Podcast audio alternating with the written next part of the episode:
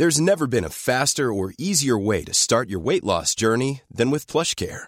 PlushCare accepts most insurance plans and gives you online access to board-certified physicians who can prescribe FDA-approved weight loss medications like Wigovi and Zepbound for those who qualify. Take charge of your health and speak with a board-certified physician about a weight loss plan that's right for you. Get started today at plushcare.com slash weight loss. That's plushcare.com slash weight loss. plushcare.com slash weight loss. Bonjour à tous, bienvenue sur CNews. Heureux de vous retrouver pour la suite de votre samedi, deuxième partie de Midi News Weekend. À 13h, je vous donne d'ores et déjà rendez-vous pour le débat de Midi News. Mon invité tout à l'heure sera le chef doublement étoilé Christophe Dufossé, lauréat de la dernière édition du Michelin. Mais d'abord, c'est le grand journal de la mi-journée et voici les titres de l'actualité de ce samedi. Septième journée de manifestation contre la réforme des retraites. Près d'un million de personnes sont attendues dans les rues. Vous verrez que pendant ce temps, les grèves se poursuivent, notamment dans les transports, le ramassage des ordures ou encore dans le secteur de l'énergie. Une femme de 96 ans cambriolée et violée en pleine nuit par un homme pourtant connu des services de police. Le suspect a été interpellé il y a quelques jours. Nous reviendrons sur ce drame sordide dans un instant. C'est un phénomène de plus en plus récurrent. Des drones compliquent désormais la vie des surveillants de prison, des drones qui permettent aux, détenus de se faire livrer toutes sortes de choses et notamment de la drogue. À Pékin, l'Iran et l'Arabie saoudite ont renoué hier leurs liens diplomatiques, ennemis jurés depuis 2016. Les deux pays du Golfe vont à nouveau se parler grâce à la Chine. Décryptage tout à l'heure avec notre spécialiste des questions internationales, Harold Iman. Et puis ce samedi, nous commémorons les 45 ans de la disparition de Claude François. Des milliers de fans sont attendus aujourd'hui et demain au moulin de Danois dans l'Essonne pour honorer sa mémoire. Et et pour décrypter l'actualité de ce samedi, à mes côtés, chroniqueur euh, habitué, aguerri, averti de Midi News Weekend, Kevin Bossuet, professeur d'histoire, bonjour. Bonjour Mickaël. Ravi de vous accueillir euh, cet après-midi. Naïma Fadel, essayiste, bonjour. Bonjour Mickaël. Et Mickaël Sadoun, chroniqueur et On va donc euh, démarrer dès maintenant avec cette nouvelle journée de manifestation contre la réforme des retraites. Ce samedi, c'est la septième fois que les Français euh, sont dans la rue aujourd'hui. Regardez tout de suite les prévisions de la préfecture. Euh, la participation pourrait atteindre 800 000 à 1 million de personnes en France selon la police, dont 70 000 à 100 000 à Paris, Paris où la manifestation s'élancera à 14 heures depuis la place de la République. Du côté des euh, perturbations à présent, elles perdurent hein, depuis mardi, particulièrement dans les transports, le ramassage des ordures ou encore dans le secteur de l'énergie. Alors où en est la grève ce week-end? Tour d'horizon avec Thomas Bonnet.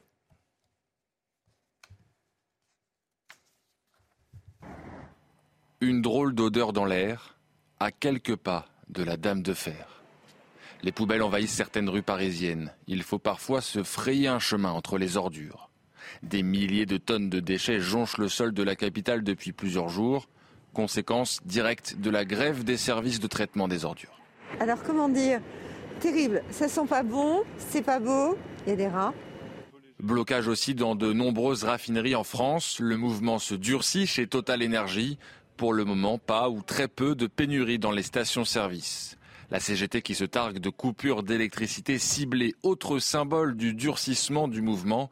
Des coupures qui peuvent avoir de sérieuses conséquences. Cette semaine, c'est une clinique de Charleville-Mézières qui a été touchée. Un IRM est ainsi tombé en panne, impactant au moins 150 patients. Il faudra une dizaine de jours pour réparer l'appareil. Un incident qui aurait pu mal finir. Il y aurait pu avoir des, conséquences néfastes pour les patients qui étaient en train de, passer les examens, y compris en IRM où il y avait une jeune fille euh, de, 13 ans qui, était en IRM et tout s'est arrêté brutalement avec toutes les conséquences que ça aurait pu, ça aurait pu entraîner. Côté transport, la situation reste toujours très perturbée à la SNCF ce week-end. Amélioration en revanche pour les lignes du métro parisien. Situation toujours aussi compliquée pour ce qui concerne le secteur aérien. 20% des vols prévus ce week-end ont dû être annulés. Preuve que si la France n'est pas vraiment à l'arrêt, la mobilisation se fait tout de même ressentir et impacte le quotidien des Français. Alors voilà, des perturbations, hein, comme vient de, l'expliquer Thomas Bonnet, qui impactent hein, le quotidien des, Français. Mais bon, les syndicats voulaient mettre à genoux l'économie euh, du pays. On parlait de France à Kevin Bossuet, on en est loin. on en est évidemment loin. Pour l'instant, c'est raté. Évidemment qu'il y a une contestation au sein de la société française contre cette réforme des retraites. Évidemment qu'il y a une mobilisation et c'est vrai qu'il y a une unité syndicale qu'on peut qualifier d'historique. Mais quand on regarde concrètement ce qui se passe dans la société française, la mobilisation est forte, mais elle n'est pas historique. Regardez la mobilisation de mardi dernier. On nous avait dit vous allez voir ce que vous allez voir, et finalement on était dans la moyenne des manifestations. Et surtout, il y a certains secteurs qui n'ont pas été touchés. Je pense notamment euh, au port, ou je pense aux routiers, ou même à la jeunesse. Hein. Monsieur Boyard avait fait un appel au blocage dans les lycées et les universités. Mardi, il y a seulement 1% des lycées de France euh, qui, euh, qui ont été bloqués. certains ports avaient été touchés. Hein, oui, certains ports, mais ça s'est vite euh, débloqué. Par contre, l'enjeu pour Emmanuel Macron, c'est évidemment ce qui va se passer au sein de l'Assemblée nationale, parce qu'il lui faut une majorité pour voter cette loi. Et si jamais il ne la trouve pas, si jamais il n'a pas l'appui des députés les républicains, il devra avoir recours au 49-3. De toute façon, il y a euh, chacun campe sur ses positions. Les syndicats ne veulent pas dès 64 ans. Emmanuel Macron veut absolument dès 64 ans. Donc de toute façon, ça ne, ce, euh, conflit euh, ira, ne, ne, pourra pas être résolu dans le sens où chacun campera sur ses positions et Emmanuel Macron passera de toute manière. Par contre, on va voir les conséquences sur son quinquennat parce que utiliser le 49-3, ça va être perçu encore une fois comme un déni de démocratie, comme une forme de mépris. Et la question qui va se poser, est-ce que Emmanuel Macron va pouvoir diriger correctement la France après ce passage en force? Le mouvement semble donc perdurer, même se durcir dans certains secteurs, mais les Français, eux, sont de plus en plus partagés par les actions menées par les syndicats. Vincent Fandège et Sacha Robin sont allés vous interroger. Que pensez-vous de la tournure que prend la mobilisation? Écoutez vos réponses. Ça va tenir et le Macron et compagnie, ils vont baisser les bras. Je soutiens entre guillemets le mouvement sur, la, euh, sur le fond, pardon. Et sur la forme, je suis de moins en moins d'accord parce qu'on se sent un peu pris en otage. Enfin, personnellement, c'est le cas. La parole des manifestants ne sera jamais entendue, c'est mort. Naïma, les Français semblent en grande majorité contre cette réforme, mais pour ce qui est des, des actions menées par les syndicats, là, la vie des Français est plus mitigée. Hein. Exactement, mais les syndicats, je pense qu'ils sont conscients de cela. Ils sont, sont conscients qu'il ne faut pas bloquer le pays, il ne faut pas excusez-moi l'expression, bah, emmerdé. Ils sont conscients qu'il ne faut pas bloquer le pays, mais l'objectif premier, c'était quand même de mettre la France à l'arrêt. Oui, mais justement, c'est ça qui est intéressant, c'est qu'ils disent on, on veut mettre la France à l'arrêt, il faut bloquer le pays, tout ça. Mais rappelons-nous que c'est beaucoup plus euh, Mélenchon qui a quand même euh, tenu des propos extrêmement euh, guerriers. Mais ce qui est intéressant, c'est que... La CGT aussi, un peu. Hein. Exactement. Mettre à genoux l'économie. Vous avez raison, Michael, sauf que la CGT, elle a quand même... la CFDT qui n'est pas pour bloquer le pays. Donc vous voyez, c'est ça le, le balancement. En fait. Donc ça, ça contrebalance euh, énormément. Et je pense que, aussi qu'ils n'ont pas intérêt, parce que sinon il va y avoir un retournement de l'opinion publique.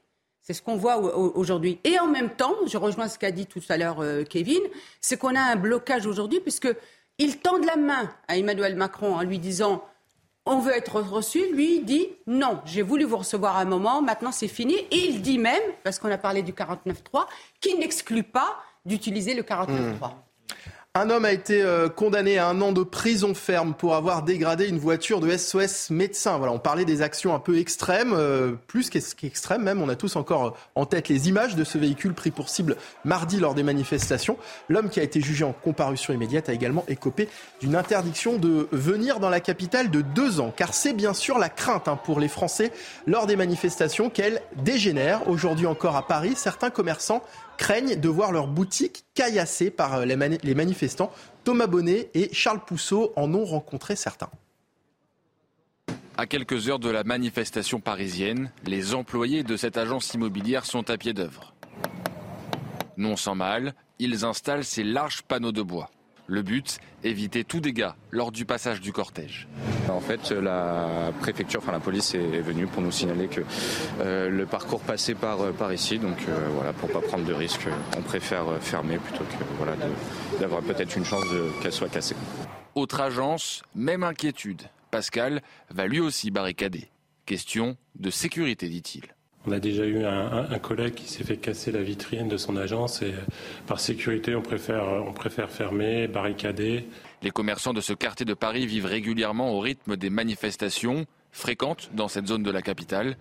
C'est donc avec une certaine philosophie qu'ils s'adaptent. Ce caviste parle des aléas du quartier et ne fermera son rideau métallique qu'au dernier moment. Je me suis fait casser mes vitrines plusieurs fois, euh, pas contre moi, mais parce qu'il y avait les CRS qui étaient devant et les gens qui leur tiraient dessus. Et donc on a dû remplacer deux, trois, quatre fois les vitres. Mais là maintenant on a ce rideau qui fait que on ferme au moment où les CRS arrivent. Et d'ailleurs souvent des gens en civil viennent nous dire de fermer. Des milliers de manifestants sont attendus dans les rues de la capitale à partir de 14h. Michael Sadoun, les, syndicats condamnent-ils suffisamment ce type de, débordement? Est-ce que ça ne les dessert pas finalement? Ça ne dessert pas leur, leur discours? Ça les dessert totalement. Euh, je pense aussi qu'ils les condamnent insuffisamment. Euh, mais il faut dire quand même que les syndicats ont derrière eux quand même euh, l'opinion. Ils ont gagné cette bataille, on l'a dit plusieurs fois.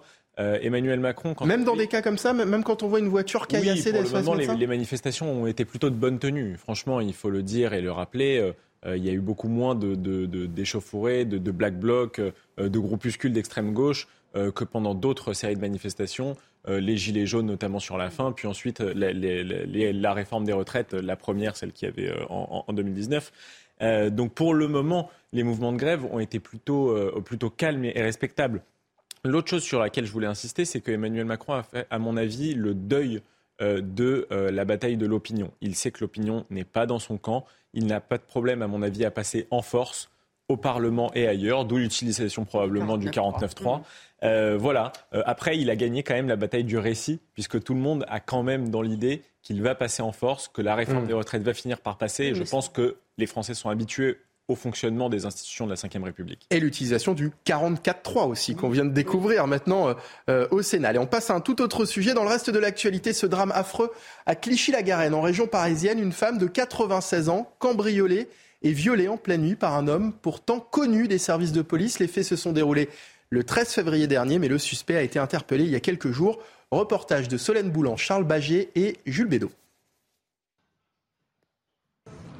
C'est au sein de cette résidence de Clichy-la-Garenne que le calvaire d'une femme de 96 ans a duré près de deux heures. Dans la nuit du 13 au 14 février, un individu s'introduit chez la nonagénaire. Il dérobe plusieurs objets de valeur avant de la violer et de la frapper à plusieurs reprises. Dans la résidence, les voisins sont sidérés. C'est une toute petite mamie, elle est toute mignonne, elle est toute. Euh, on, la sort, quand on la sort, on la tient parce qu'elle tremble un peu, elle plus, plus beaucoup d'équilibre. Euh, mais bon, euh, voilà, oui, elle est vulnérable. Comment on peut faire ça une mamie? Franchement, moi je comprends pas. De cinglé. La police judiciaire des Hauts-de-Seine a été chargée de l'affaire. L'auteur des faits a été interpellé le 6 mars dernier. C'est une personne vraisemblablement qui a déjà été inquiétée pour des, pour des faits de délinquance sexuelle euh, et qui était connue également pour des faits divers euh, des services de police. Les faits pour lesquels il avait été inquiété hein, d'agression sexuelle sur mineurs remontent à plusieurs années. L'individu a été placé en détention provisoire pour viol aggravé. Il encourt jusqu'à 20 ans de réclusion criminelle. Kevin Bossuet, le sujet de la récidive s'invite dans l'actualité avec euh, ce, cet homme connu des services de police pour des faits d'agression sexuelle, notamment sur mineurs, ce drame encore plus révoltant, j'ai envie de dire. évidemment que ça rend ce drame encore plus révoltant. Je crois qu'on a oublié l'idée que l'État devait protéger la population française et que la justice doit protéger la population française. Évidemment, quand j'entends parler de réinsertion, c'est évidemment important. Au cours de sa vie, on peut fauter une fois, on peut fauter deux fois, mais on ne peut pas relâcher quelqu'un dans la nature qui, euh, qui, est dangereux en, en quelque sorte. Et là, on voit bien que les verrous moraux sont en train de sauter. Non mais est-ce que vous vous rendez compte? Vous en prendre à une femme de 96 ans qui n'a aucun moyen de se défendre, la violer? Non mais on est ici véritablement dans l'horreur. Et les Français de comprennent plus cela, ne comprennent plus que cela puisse être possible, surtout que les faits que cet individu avait commis, c'était des faits d'agression sexuelle. Pourquoi n'a-t-il pas été soigné? Pourquoi n'a-t-il pas été davantage suivi? À force de voir ce genre d'affaires, c'est véritablement la société française qui s'est délite parce que les gens ne veulent plus jouer le jeu et le pacte social part en éclat et c'est dramatique. Poissy va devoir revoir sa copie. La ville ne pourra plus suspendre les aides municipales aux familles de délinquants mineurs. Le tribunal administratif de Versailles a annulé cette mesure prise il y a deux ans par l'ancien maire Carl Olive, devenu depuis député Renaissance. La justice avait été saisie par la Ligue des droits de l'homme. Écoutez la réaction de Carl Olive, justement.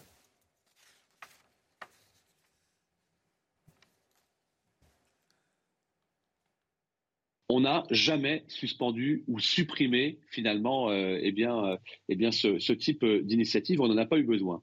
Mais on a pu euh, justement retisser le lien avec les familles. C'est-à-dire que moi, dans mon bureau à Poissy, j'ai reçu cinq familles avec les enfants pour dire c'est pas bien. La délinquance juvénile, comme on dit, la délinquance des jeunes a baissé ici à Poissy. Donc vous voyez, on est dans un contrat gagnant-gagnant. Et malheureusement, l'autorité de, l'État euh, est à nouveau dégradée avec, euh, ce type de, décision, que, je respecte, hein, il n'y a pas le choix. Euh, mais je pense qu'aujourd'hui, si on veut que l'autorité de l'État soit respectée dans ce pays et que euh, les pompiers, les policiers, malheureusement les enseignants, euh, les élus soient respectés, on ne peut pas transiger avec, avec ce type, encore une fois, d'initiative. Naïma Mfadel, est-ce que vous comprenez la, colère de, de Carl Olive? Ah, je la comprends, euh, d'autant plus que moi, souvent, j'aborde la question de la place et du rôle euh, des parents, et qu'effectivement, alors moi, je vais même plus loin, que les allocations familiales qu'on donne en France sont là pour euh, effectivement accompagner la parentalité, aider les parents dans leur rôle parental, mais qu'en même temps, on doit aussi conditionner ces aides. Et là, en l'occurrence, et c'est ça qui est encore le plus scandaleux, c'est que c'est des aides qui sont décidées par la collectivité. Donc notamment la collectivité, c'est à sa discrétion. Donc elle est en droit à un moment de dire, bien écoutez, vos enfants se comportent mal, sont dans la délinquance, se dégradent, sont dans l'investibilité. Du coup, on vous retire ces aides. Mais vous vous rendez compte qu'aujourd'hui, c'est open bar. Ça veut dire que dans ce pays, on n'a plus de levier. On n'est plus en capacité de penser à la, à la place et le rôle des parents et comment on les responsabilise mmh. et on les poursuit aussi. Et je voudrais juste citer une chose, c'est que normalement, il y a un projet de loi qui va être présenté à l'Assemblée nationale par Alexandra Martin, députée, euh, qui va justement euh, positionner ce rôle et cette place des, parents. Et là, non seulement on va rabaisser dans le cadre de la justice des mineurs l'âge euh, pour poursuivre le, le, jeune, mais aussi pour poursuivre les parents pour manquement dans l'éducation. Dans l'actualité également, c'est un phénomène de plus en plus récurrent. Des drones compliquent désormais la vie des surveillants de prison. Des drones qui permettent aux, détenus de, de, se faire livrer toutes sortes de choses et notamment de la drogue. Regardez ce sujet de Célia Barotte et puis je vous écoute en plateau juste après. Il est presque 11 heures ce vendredi matin lorsqu'un drone est signalé par le Mirador du centre pénitentiaire de Saint-Quentin-Falavier. Dirigé à distance par un pilote camouflé, l'engin volant a largué des colis au pied d'un surveillant moniteur de sport. Au total, un kilo de cannabis a été récupéré, une pratique de plus en plus courante selon ce représentant syndical. les drones sont un moyen un peu plus moderne, un petit peu plus précis également pour livrer des marchandises euh, qui sont parfois coûteuses quand même puisqu'en effet, sur le centre pénitentiaire de Saint-Quentin-Falavier, ce matin, euh, enfin aujourd'hui, c'était un, paquet d'un kilo. Le cas de Saint-Quentin-Falavier n'est pas isolé. Depuis le début d'année, les vols de drones se multiplient au-dessus des prisons françaises. Par exemple, selon nos confrères du Figaro, en janvier, à Riom, 22 colis dont 8 téléphones, de la viande, 3 cartes SIM et 138 grammes de stupéfiants ont été interceptés. Et à Douai, le 2 mars, 226 grammes d'une substance illégale. Mais à ce jour, pénétrer dans un domaine pénitentiaire ne constitue pas une infraction. Dans ces règles spécifiques aux établissements pénitentiaires, on ne trouve pas d'infraction euh, euh, précise concernant le fait de s'introduire illégalement dans un établissement pénitentiaire. Le délit spécifique euh, aux établissements pénitentiaires, c'est le fait de transmettre un objet quelconque à un détenu. Inquiet que des armes ou explosifs soient parachutés aux fenêtres des cellules, le syndicat FO Surveillant a demandé dans une lettre ouverte la création d'une cellule drone à part entière. Michael Sadoun, cette situation paraît totalement dingue. C'est-à-dire les drones, c'est le nouveau Amazon des, euh, détenus en fait. oui, oui, mais c'est pas nouveau. Euh, bon, bah, ça fait écho à plusieurs polémiques euh, qui ont fait l'actualité. On se souvient de Colantes et du karting organisé. On se souvient des livraisons par drone de drogue qui ont déjà été faites et notamment fin octobre, il y avait eu un fait similaire dans une prison en Ile-de-France. Et là, ça semble effectivement devenir récurrent. C'est récurrent. Presque quasi quotidien. On ne le dira jamais assez. C'est une insulte pour les victimes qui veulent que les délinquants et les criminels soient punis. Et c'est une insulte pour la justice de notre pays C'est une insulte pour la justice, c'est une démonstration de faiblesse plutôt, je dirais, pour euh, la justice et l'administration pénitentiaire. Euh, voilà, et ça va à l'encontre de la volonté des Français. Il faut rappeler que selon un sondage IFOP de 2018, 50% des Français pensent que la souffrance et l'enfermement font partie de la peine de prison.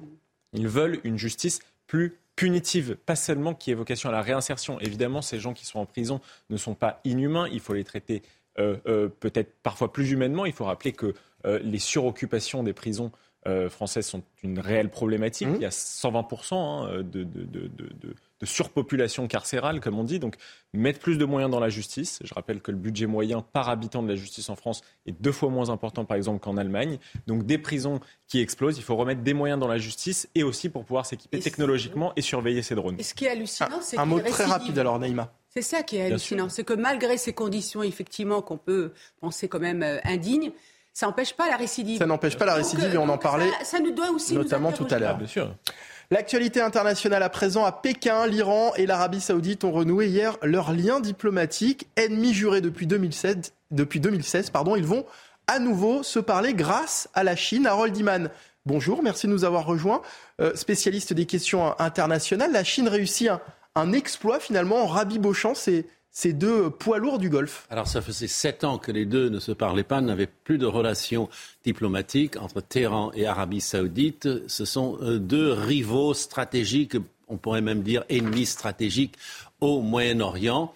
Et euh, voici que ce ne sont pas les États-Unis qui vont les rapprocher. Bien sûr, ils ne parlent pas à l'Iran. Ce n'est pas la Russie, mais c'est la puissance à laquelle on ne s'attendait pas, c'est-à-dire la Chine le ministre, enfin le, chef de la diplomatie chinoise entre ses, homologues euh, iraniens et euh, euh, saoudiens à Pékin pour là-bas signer la reconnaissance croisée. Et justement, si on revient à la carte, on comprendra pourquoi c'est si dramatique, parce que c'est tout le Moyen-Orient qui est affecté par cette nouvelle réconciliation puisque les deux pays sont quasiment militairement en guerre. Ça ne veut pas dire que la guerre s'arrêtera, mais vous voyez tout ce qui est en range, c'est ce qu'on appelle euh, le croissant chiite plus le Yémen. Euh, ça veut dire que l'Iran domine le gouvernement de l'Irak, celui de Syrie et celui du Liban. Et au Yémen, il y a une guerre civile. Donc, euh, c'est difficile de dire qu'ils ne sont pas en guerre alors que l'Arabie saoudite soutient quasiment systématiquement ceux qui sont de l'autre côté de cette zone orange. Et les Chinois avaient essayé de faire un peu les faiseurs de paix entre l'Ukraine et la Russie, mais là, ça n'a absolument pas marché. Ils n'avaient pas du tout les bons leviers, les bons réflexes. Mais là, comme ils sont proches de l'Iran, comme ils achètent du pétrole iranien et du pétrole saoudien, ils pouvaient à peu près s'insinuer. Et voilà que les Saoudiens sont de plus en plus attirés par une alternative aux États-Unis et il semblerait qu'il l'ait trouvée. Merci beaucoup Harold Iman. On va euh, écouter un peu de musique avant de partir en pub puisque ce samedi nous commémorons un triste anniversaire mais on peut écouter un peu de musique avec évidemment Claude François. Si on, arrive à l'écoute, voilà, les Magnolia, 45 ans de la disparition de ce euh, euh, grand de la chanson française. Euh, le 11 mars 1978, Claude François décédé à l'âge de 39 ans et ce week-end, des milliers de fans sont attendus au Moulin de Danois dans l'Essonne pour honorer sa mémoire, ancienne demeure du chanteur dans laquelle il a vécu 14 ans, devenu depuis un musée. Je vois que ça vous fait sourire, Maïma Fadel. Claude François, ça vous rappelle plein de souvenirs? Ah oui, effectivement, ça me rappelle plein de souvenirs. On avait nos fameux cahiers de chansons et c'était beaucoup euh, Claude François qu'on chantait. Parole d'Étienne Rodagil hein, sur cette chanson. Parole d'Étienne Rodagil. Qui était un peu euh, plutôt un télo à l'époque, euh, lui qui était plutôt un chanteur populaire, et ensemble ils ont fait cette chanson euh, magnifique. Et cette chanson qui reste aujourd'hui, c'est-à-dire voilà, il nous a quitté il y a 45 ans, mais on continue à chanter et à danser sur du Claude François. on va marquer une courte pause, les amis. On revient dans un instant pour la suite de Midi News Weekend. Merci beaucoup, Harold. on revient juste après la pause, Midi News Weekend, qui continue bien sûr sur CNews. Restez avec nous. À tout de suite. Vous n'avez pas remarqué quelque chose au niveau d'art de retour sur CNews pour la suite de Midi News Weekend. On va poursuivre euh, notre euh, journal et nos discussions juste après le rappel des principaux titres de l'actualité. C'est avec Mathieu Devez. Le début d'une nouvelle polémique autour de l'équipe de France de football. Dans une interview accordée aux Parisiens, Didier Deschamps est revenu sur le forfait à la Coupe du Monde de Karim Benzema, alors blessé. Selon le sélectionnaire des Bleus, Karim est meurtri car cette Coupe du Monde représentait beaucoup pour lui. C'est le footballeur qui aurait déclaré ne pas pouvoir jouer. Or, cette version semble ne pas correspondre avec celle de Benzema. Il a répondu à son ex-sélectionneur avec le message Mais quelle audace accompagné d'un clown Le vent souffle fort sur la Corse. Météo France a placé les départements de Haute-Corse et de Corse du Sud en vigilance orange pour vent fort. Des rafales de 140 à 160 km/h sont attendues dans l'après-midi. L'alerte a en revanche été levée pour les Alpes-Maritimes et le Var. Et aux États-Unis, la Californie est menacée par des inondations après une nouvelle tempête. Hier, elle a entraîné des ordres d'évacuation dans plusieurs régions. Jusqu'à 23 cm de précipitations sont attendus par endroits, alors que l'État de l'Ouest américain connaît un hiver marqué par de fortes pluies et des neiges importantes. Merci Mathieu. Mathieu Devez, on vous retrouve à 13h hein, pour un nouveau Flash Info. Et puis l'actualité ce samedi, c'est bien sûr cette nouvelle journée de manifestation contre la réforme des euh, retraites. Septième journée, c'est la septième fois que les Français euh, sont dans la rue aujourd'hui. Euh, voici les prévisions pour de la participation qui pourrait atteindre 800 000 à 1 million de personnes en France, hein, selon la police, dont 70 000 à 100 000 à Paris. Paris où la manifestation s'élancera à partir de 14h depuis la place de la République. Du côté des euh, perturbations à présent dans les euh, transports, euh, comptez 1 RER A, D et E sur 2, 2 trains sur 3 également pour le RER B, 1 sur 4 pour le RER C concernant les métros, les lignes 6, 8, 11, 12 et 13 sont, circulent quasiment normalement aujourd'hui. Du côté euh, à présent, des, ordures, parce que vous avez remarqué que Paris, euh, la grève des éboueurs est particulièrement euh, suivie aujourd'hui. Les rues de Paris sont jonchées de déchets. On va en parler dans un instant. Les, les incinérateurs sont bloqués. On va faire le point tout de suite avec Tony Pitaro et puis j'en parle avec mes chroniqueurs en plateau juste après. Voici à quoi ressemblent certains arrondissements de Paris depuis lundi. Plusieurs milliers de tonnes de déchets accumulés dans les rues, ce qui provoque l'indignation des riverains. Ça sent pas bon, c'est pas beau, il y a des rats, j'en ai vu, des souris, euh, donc euh, une horreur. Une catastrophe, ça ne devrait pas exister. En France, euh, c'est très sale, de toute manière c'est très sale de toujours. Une situation qui n'est pas près de s'améliorer dans la capitale, puisque trois sites de traitement des ordures ménagères sont bloqués. C'est le cas de l'incinérateur d'Ivry-sur-Seine, qui traite 700 000 tonnes de déchets par an. On ne va pas s'excuser non plus auprès des usagers, hein, euh, celui qui les prend en otage et qui nous prend en otage et qui nous oblige à faire grève et qui nous oblige à faire ça, c'est quelqu'un qui n'a pas entendu ce qui s'est passé depuis le mois de janvier dans les manifestations. Il s'appelle Emmanuel Macron. On va passer le week-end jusqu'à mardi prochain. Et mardi prochain, on verra ce qu'on fait. Commerçant qui charge Pour faire face, certains maires parisiens s'organisent. C'est le cas de Geoffroy Boulard, dans le 17e, qui a fait appel aux commerçants et à un prestataire privé pour ramasser les ordures. Voilà, à Paris, la grève des éboueurs particulièrement euh, euh, suivie. On est dans l'exemple d'un métier pénible, hein, celui des boueurs. La contestation de la réforme est donc d'autant plus importante, on l'imagine, Michael Sadoun. Oui, euh, moi ce que je constate, c'est que dans ce pays, on a souvent besoin que les gens s'arrêtent de travailler pour découvrir à quel point leur métier est essentiel à la vie de la nation. Et on voit la vitesse à laquelle ça se dégrade quand les éboueurs arrêtent de travailler. Donc moi, personnellement, j'ai un grand respect pour ces personnes. Je n'ai pas envie de condamner euh, leur blocage euh, ici et maintenant. Euh, on verra ensuite l'avancée du dialogue social et de la réforme. Naïm Fadel? Effectivement, c'est la grève des invisibles. Hein, et c'est effectivement, comme disait Michael, c'est à ce moment-là qu'on se rend compte combien ils sont importants pour notre quotidien. Et moi, sincèrement, je les soutiens parce que c'est un métier extrêmement dur, c'est un métier extrêmement pénible, et c'est un, extrême, un métier dont ces gens-là, on n'a vraiment pas de respect pour eux. Parce que, comme me disait certainement un, Reaper, il disait, mais je demande à ce qu'il y ait de plus en plus de, de civilité. Ayez respecté notre travail. Et effectivement, on voit bien combien on respecte de moins en moins leur travail. Mmh. Kevin Bossuet. moi, j'ai un profond respect, évidemment, pour tous ces travailleurs de l'invisible, hein, les rippers, les caissières, tous ces gens qui euh, nous permettent de vivre correctement au quotidien, mais quand même, je veux dire, on nous parle d'une France en colère.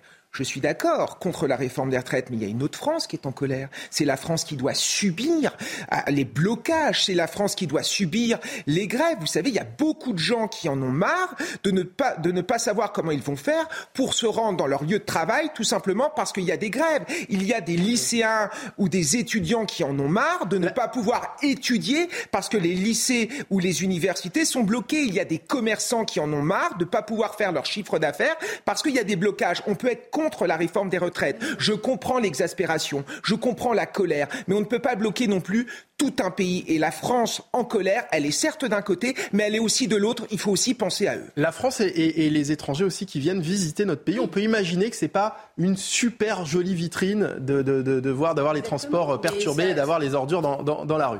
On va, on va passer à, évidemment, on va parler, euh, continuer à parler des retraites avec les débats qui se poursuivent au Sénat autour du projet du, gouvernement et le recours du vote bloqué qui a été euh, dégainé hier par Olivier Dussopt, le ministre du euh, Travail. Ce recours ne semble pas changer grand-chose pour le moment.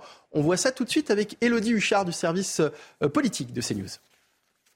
De miracle après le déclenchement euh, du vote bloqué ici au Sénat. La gauche continue de défendre ses amendements. Chaque orateur utilise ses deux minutes pour défendre ses idées. Et d'ailleurs, il y a eu des dissensions à gauche. Certains auraient préféré abandonner complètement ces amendements et quitter l'hémicycle. Mais finalement, euh, le fait de défendre ces amendements jusqu'au bout a été euh, précisé. Alors, ce qu'on nous explique aussi dans les rangs de la gauche, c'est qu'ils veulent être les relais des Français. Et en cette journée de samedi où il va y avoir des mobilisations, les sénateurs veulent tenir bon. Alors, à droite, on commence à s'impatienter. Certaines idées phares de la droite, comme la clause du grand-père, pourraient finalement être supprimées, ce qui ferait tomber d'un coup 300 amendements et ce qui permettrait d'aller au bout du texte. On a tellement entendu dire ici que le Sénat était plus sage, plus responsable que l'Assemblée nationale, qu'ils enverraient forcément un mauvais signal en n'allant pas au bout du texte. Et puis on rappelle quelques éléments de calendrier. Les sénateurs ont jusqu'à dimanche minuit, pas plus, pour étudier euh, le texte. Mercredi, il sera devant la commission mixte paritaire. Sept députés, sept sénateurs qui devront se mettre d'accord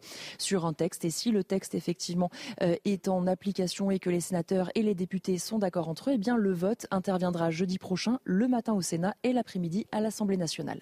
Alors ce recours du vote bloqué d'Olivier Dussopt, ce fameux 44-3 dont on parle depuis hier, a évidemment fait beaucoup réagir, notamment euh, et essentiellement d'ailleurs à gauche. Mais coup de force ou aveu de faiblesse selon vous du, du gouvernement, Michael Sadoun?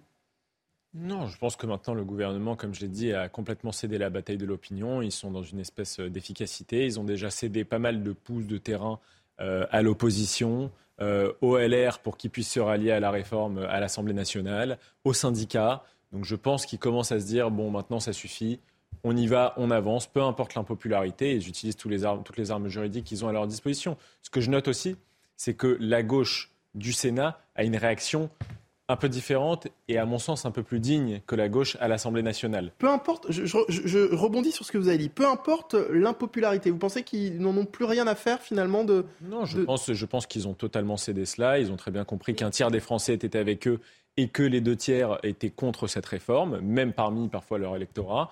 Euh, l'opinion s'est cristallisée, tout le monde l'a dit depuis des semaines. Donc oui, je pense que ça y est, ils ont cédé cette bataille. Maintenant, ils veulent donner l'image d'un gouvernement réformateur qui va faire aussi, il faut le dire, euh, du bien euh, peut-être à l'économie et aux finances publiques de ce pays. Il faut toujours rappeler aussi cette dimension. Il n'y a pas que la dimension sentimentale de pénibilité, il y a aussi une dimension d'efficacité. je rappelle que euh, pendant le Covid, on a dépensé des centaines et des centaines de milliards qu'on a déversés dans l'économie. Il y a quand même un moment, il faut économiser parce que sinon, on ne pourra plus emprunter à des taux normaux sur le marché financier. Avec toutes les concessions qui ont été faites, justement, cette réforme, elle ne va pas avoir le résultat escompté. Ça finit par faire moins d'économies qu'au début. exactement. Et le pire, c'est que en fait, les, Français ne voient même pas les concessions qui ont été faites, notamment à LR.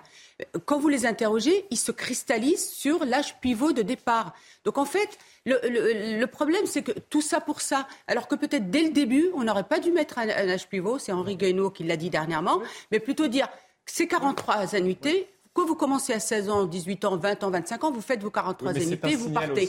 mais c'est mais, mais en fait, un signal et c'est le même signal qui énerve. Donc ça veut dire que dans 5 ans, on qui donne aussi un bon signal à l'étranger, à Bruxelles et au marché étranger. Allez, on va on va enchaîner, on va passer à un tout autre sujet. Les humains remplacés par des machines. Alors du déjà vu au cinéma, sauf que la fiction se rapproche de plus en plus de la réalité.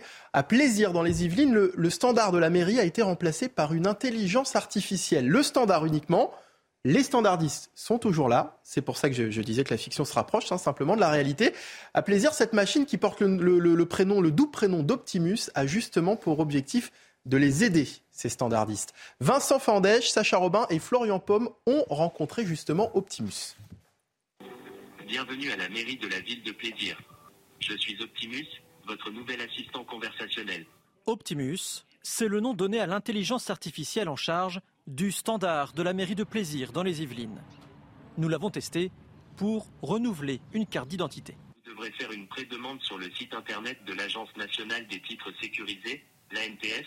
Je viens de vous envoyer un SMS avec les liens correspondants. La mission d'Optimus, c'est bien de répondre aux questions les plus simples.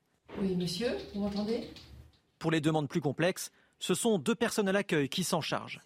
L'intelligence artificielle filtre ainsi les quelques 600 appels quotidiens. On s'est rendu compte surtout qu'il y avait euh, pratiquement 70% de personnes qui n'avaient pas de réponse parce que bah, vous prenez du temps à répondre aux personnes. Aujourd'hui, on n'est plus à 70% d'appels non, euh, je dirais, sans réponse. On est bien, bien inférieur à tout ça. On est maintenant à 20-30%.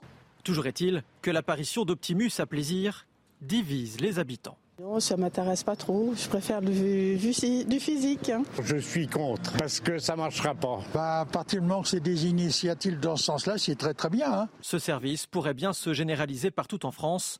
Certains élus se sont renseignés auprès de la maire de Plaisir. À bientôt. Alors, entre nous, le robot qui vient simplement aider les standardistes, c'est une première étape, hein, parce que si ça fonctionne pour filtrer une partie des appels, la mairie peut très bien se dire, bah voilà, un jour, on va, on va l'utiliser pour filtrer euh, tous les appels, on n'a plus besoin des standardistes. Kevin Bossuet. Oui, en fait, j'ai deux positions contradictoires sur le sujet. Il ne faut pas tourner le dos aux nouvelles technologies. Évidemment que tous les progrès qu'on a pu avoir grâce aux avancées scientifiques, il faut quand même les mettre en avant. Et il est normal qu'on modernise euh, tout cela. Je pense par exemple à l'hôpital. Vous avez euh, euh, dans des hôpitaux en Asie une distribution de médicaments qui se fait de manière automatique par des machines, ce qui permet aux infirmières de faire autre chose, de s'occuper davantage des malades. Mais de l'autre côté, c'est vrai qu'on nous prépare aussi une société sans relations humaines où l'humain est de plus en plus mis de côté. Et c'est vrai que ça me gêne un peu. Il y a un exemple qui est clair, c'est les, caisses automatiques dans les supermarchés. Mm. Certes, ça va beaucoup plus vite, mais c'est vrai que pour un bon nombre de personnes âgées, le fait de pouvoir discuter avec la caissière, un simple sourire, ça peut aussi leur faire du bien. Donc oui aux nouvelles technologies, mais il faut bien doser et ne pas non plus mettre de côté euh, l'aspect humain des choses. et puis on nous dit que ça ne remplace pas les salariés de la mairie. C'est vrai et c'est faux, parce qu'on peut imaginer que si ce programme n'existait pas, il aurait certainement fallu embaucher une standardiste ou un standardiste euh, supplémentaire, une troisième personne. Donc ça remplace ça finira, cette, troisième personne. Je sais, moi, je trouve ça assez glaçant. Je pense que ça finira par les remplacer. Euh, Kevin parlait de l'exemple des infirmières. C'est un exemple intéressant. Les nouvelles technologies doivent être bien accueillies si elles vont dans le sens d'un progrès humain. Là, en l'occurrence, les infirmières, elles peuvent se focaliser sur quelque chose d'humain, les patients, etc. Là, en l'occurrence, le personnel de la mairie, s'il n'est pas consacré à dialoguer avec les habitants, à apporter des réponses, à apporter une chaleur humaine aussi qui est importante, ils sont dédiés à quoi? Donc moi, je veux bien qu'on aille dans le sens de plus d'efficacité, plus d'économie, mais si on considère que le lien humain est subordonné à toutes les considérations d'efficacité et technologie, il ne faudra pas s'étonner que les gens deviennent violents, qu'ils deviennent inhumains, qu'ils perdent le contact avec l'État et qu'ils en veuillent à leurs responsables politiques. Naïm Fadel. Bah écoutez, moi je suis d'accord avec ce que vient de dire Michael. Moi ça me, ça me chagrine vraiment hein, parce que le service public il a été pensé aussi au niveau des collectivités pour qu'il y ait cette relation humaine, cette relation de proximité, cette relation où on peut effectivement, il y a la chaleur humaine, mais on peut, être, on peut nous expliquer les démarches, etc. Et aujourd'hui, effectivement, hein, ça obéit tout simplement au fait qu'on a moins envie de, de, de, recruter et en train, on est en train de tout déshumaniser au fait. Regardez la dématérialisation au niveau quand vous devez faire vos démarches notamment euh, administratives. Euh, oui, mais c'est réellement des économies aujourd'hui. Bah et, réellement un souci d'économie, mais 3 000 milliards de dettes. Mais, et, et, tant mieux, mais au, détriment. alors, alors, euh, alors, mon cher euh, Kevin, au, détriment des rapports humains dont on a besoin encore plus aujourd'hui. Sans parler d'économie, moi j'ai aussi noté une, une chose intéressante. Euh, Kevin a aussi dit parce que moi je suis aussi très partagé sur cette question parce qu'il y a aussi le fait de, il faut pas tourner, on ne peut pas de toute façon tourner le dos aux nouvelles technologies. non, mais ce qu'il a dit Kevin et ce qu'a repris aussi Michael, c'est faciliter au quotidien effectivement, pour qu'on puisse se concentrer sur l'humain. C'est ce que ah a dit Michael. C'est-à-dire que l'infirmière, elle va être détachée de tout ce qui était un peu des, euh, matériel pour être consacrée sur l'humain. Donc justement, on est sur plus d'humanité et tant mieux. Les caissières dont tu parlais, mais, moi, je ne vais jamais dans les, caissières, euh, les caisses automatiques. Je trouve ça déshumanisant. Et je passe justement chez les caissières un petit bonjour, un petit des fois, ah, il fait beau, ah, il pleut aujourd'hui, etc. Mm. On a besoin aujourd'hui où on est en train de tout déshumaniser. Et je vous assure, hein, je pense que c'est extrêmement important. Et le service public aussi. Rappelons aux collectivités que le service public est un service qui doit être équitable à tous les habitants. On a une égalité de traitement des citoyens et on est en train de la perdre. Un dernier mot, Kevin, parce que je, sens que ça vous démange. Oui, ça me démange. Ah, on est dans un pays où il y a 3000 euros 3, 000 milliards d'euros de dette. C'est quelque chose qui n'est pas possible. Il faut absolument faire des économies. Moi, je suis désolé, dans les centres des impôts ou dans l'administration, il est normal qu'on facilite euh, la venue des nouvelles technologies. Par contre, sur les enseignants, sur les policiers, sur tous ces métiers de terrain, au contraire, il faut renforcer leur présence pour faire en sorte de rendre un service euh, efficient euh, à la population. Et dernière chose, sur un. Et, dernière chose aussi, on ne va pas non plus vivre, on va pas retourner non plus au 19e siècle. Il y a des métiers pénibles qui ont disparu grâce aux nouvelles technologies. Heureusement, regardez, en usine, il y a des machines qui ont remplacé euh, certains métiers qui étaient très durs à faire. Enfin, on ne peut quand même que s'en réjouir. Et des économies, des économies. Moi, j'en ai marre de payer autant d'impôts. Il faut faire des économies dans ce pays. Je suis fonctionnaire, mais je le dis, il y a trop de fonctionnaires. Il y a trop de fonctionnaires. Allez, on va, on va passer à autre chose. mais pas au détriment de choses où il ne faut au pas détriment de l'efficacité. la masse de papier peut-être que les gens de la mairie doivent remplir et puis ils pourront plus se dédier à l'humain aussi. Allez, on enchaîne avec, vous avez remarqué qu'Harold Iman nous a, est revenu en plateau, il est à nos côtés, il a laissé la veste ouverte cette fois-ci. Vous savez que, vous savez que votre veste, Harold, fait énormément parler depuis 10h30 ce matin. Donc voilà. Vous, les, bretelles sont toujours là. Ils nous l'ont changé. Ah bah, sinon, je pars. Mon ah oui, ah, voilà. Ah, Parfait, vous m'avez rassuré. Rishi Sunak et Emmanuel Macron réunis hier à Paris pour un sommet franco-britannique, le premier depuis 2018 et le premier depuis que le Royaume-Uni a quitté l'Union européenne. On en parle avec vous, Harold. Euh, qui était, vous étiez présent euh, à l'Elysée euh, hier, vous avez assisté à cette conférence de, presse hein, lors de ce sommet franco-britannique dont le, sujet portait notamment sur l'immigration. Tout à fait. Et je noterai en passant que les intervenants français sont entrés. je, parle de conseillers diplomatiques de, très haut niveau et qui ont dit Ah, c'est l'affluence des grands jours en voyant autant de collaborateurs britanniques dans la salle. Donc il ne Je crois que c'était en vous voyant avec une veste qu'ils avaient fait cette, cette remarque. Et, donc, on a renoué les choses et il y avait déjà des dossiers euh, sur le métier, donc euh, ce n'était pas si complexe, mais il fallait faire euh, le dernier pas politique. Et donc, sur l'immigration clandestine qui traverse la Manche dans les small boats, ces embarcations frêles, eh bien, voilà que Rishi Sunak avance environ 541 millions d'euros supplémentaires sur les trois prochaines années sachant que, les Britanniques avaient déjà euh, décaissé euh, depuis 2018 euh, environ 200 millions. Donc, en fait, par année, ça s'accroît jusqu'à atteindre 209 millions d'euros en 2025, alors que si on prend 2021, on était à 62 millions d'euros. Qu'est-ce que, à quoi sert cet argent? C'est pour des gendarmes et des policiers supplémentaires. On en aura jusqu'à 500 français, mais payés via ces fonds-là. Euh, on aura des drones, on aura des hélicoptères, on aura des euh, aéronefs pour surveiller les frontières et on aura un centre de rétention euh, pour les immigrés illégaux dans le nord de la France, qui sera plus ou moins co-géré par Londres et par Paris. Donc c'est vers cela euh, qu'ils ont tendu et c'est allé très vite. Alors Rishi Sunak peut dire, ah, quand il rentre à Londres devant la Chambre des communes, qui est terrible comme chambre de critique et de bruit et de, de, de huée et tout ça, il va dire, ben voilà, euh, grâce à moi, euh, Emmanuel Macron a bougé. Cependant, Emmanuel Macron a rappelé Rishi, ceci est un dossier européen. Il y a les Belges qui sont dans le coup. Il y a les Néerlandais qui sont dedans. Et il y a toute l'Union européenne. Donc en fait, ce n'est pas bilatéral. Hein. Hmm. Nous, on n'a pas fait le Frexit. Michael Sadoun, c'est une bonne nouvelle que les relations se réchauffent entre la France et l'Angleterre? Moi, je trouve que c'est une très bonne nouvelle. Je considère que l'Angleterre euh, peut être à beaucoup d'égards un allié naturel de la France, même si évidemment il y a une rivalité historique, même si évidemment L'Angleterre, traditionnellement, est plus tournée vers le, ce que Winston Churchill appelait le grand large, c'est-à-dire les États-Unis, que vers l'Europe. Euh, donc je me réjouis euh, très franchement du réchauffement de ces relations. Après, euh, franchement, le traitement de, l'immigration et la révision des accords du Touquet, je trouve ça très mauvais pour la France.